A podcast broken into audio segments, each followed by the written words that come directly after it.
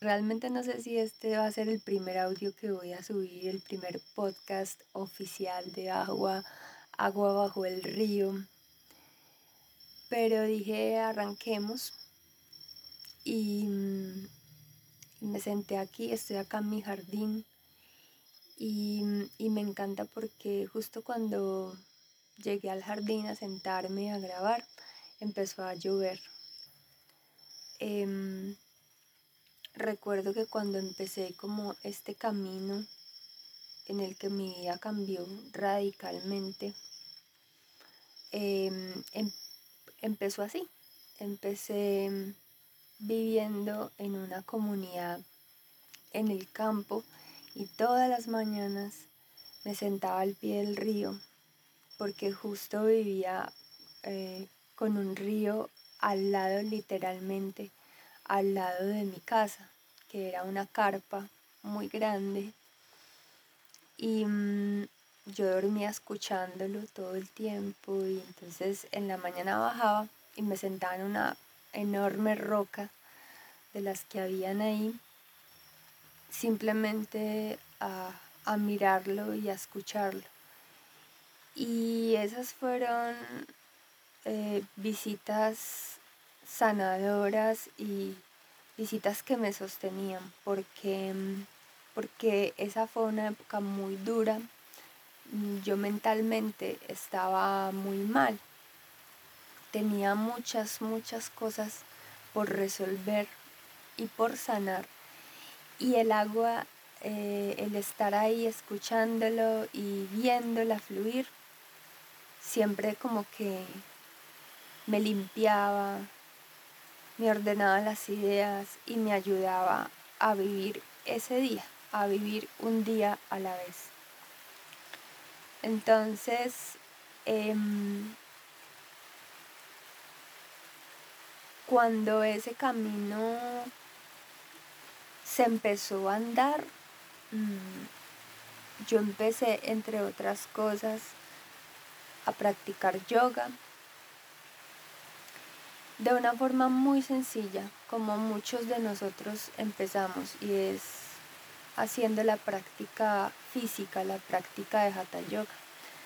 Eh, eso era como lo único que yo hacía. Hacía el saludo al sol. Y lo demás era la búsqueda. Tenía muy claro que mi búsqueda era entender y vivir el amor incondicional. Ese era como, sí, el, el oriente de mi camino. Y cuando llegué a esa comunidad donde me iba a ver con el río todas las mañanas, pues en esa comunidad yo digamos que recibí los fundamentos, las herramientas para poder empezar como a, a vivir una vida diferente y a, a trazar ese camino hacia adentro hasta encontrarme. Y todo el tiempo el agua fue parte de esa historia. Y tiempo después, mucho tiempo después, por em, la propuesta de una, de una amiga del camino, así que conocí en un círculo de mujeres, em, ella me propuso que, que montáramos un taller sobre la intuición. Y yo no sé si ella eh, lo pensó así. Pero ese taller lo que hizo fue principalmente ayudarme a mí, porque empecé a leer el libro de Mujeres que corren con los lobos y Clarisa en este libro habla del agua bajo el agua. Y dice que ese término es como hablar de las profundidades de la psique, y eso me encantó. Y se me quedó como rondando en la mente. Y no sé, en algún momento, la verdad ya no sé cuándo, me sonó agua bajo el río, me sonó hermoso, me sonó como nombre de apellido, o sea, sentí que era un nombre hermosísimo y que era muy mío para darle una, un oficio a ese nombre. Ese nombre tan hermoso y tan significativo como que se queda eh, descuidado malgastado si no cuento historias a través de él. Me parece hermoso porque entonces cada una de las personas que oye esto se imagina, recrea eh, ese lugar, esa narradora y, y cómo son esas gotas que tal vez se oyen a lo lejos caer o, o esos insecticos de la noche que están por ahí cantando, dónde estará, ¿cierto? Me parece muy lindo eh, y creo que ese es como el, encanto de, esto, de, de, los audios. Tienen un encanto similar a la lectura, que te, te cuentan una historia pero solo a través de uno de tus sentidos y tú con el resto recreas lo demás. Entonces no es como tan pasivo, ¿no? Y entonces, bueno, pues digamos que este sería la introducción de, de dónde salió esta idea, de dónde salió este nombre. En este momento ya han pasado 10 años desde que yo estaba sentada en ese río cada mañana buscando respuestas, buscando soluciones, buscando ayuda, buscando desenredar la maraña tan enorme en la que me sentía ahogada.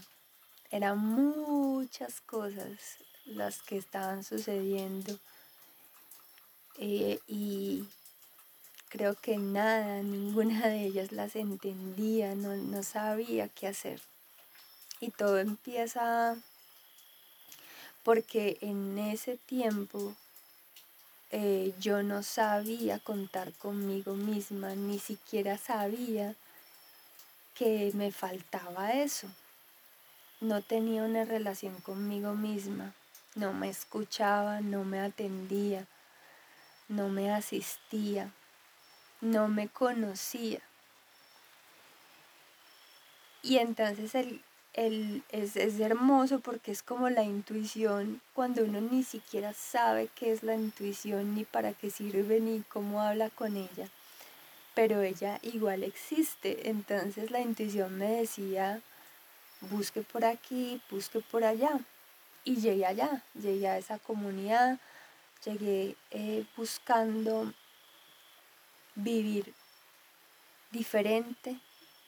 Eh, yo tracé un camino buscando cómo aprender a convivir con la naturaleza, no quería más ciudad, quería saber vivir en el campo, en la, en la tierra, saber sembrar, saber cuidar una planta, saber alimentarme bien, o sea, quería saber vivir. Y llegué a una, a una escuela de vida y allá empecé. Y obviamente pues si tú no sabes vivir, lo primero que vas a hacer es estrellarte y darte contra todo lo que crees que, es vivir, lo que crees que funciona. Entonces, em, así empezó todo.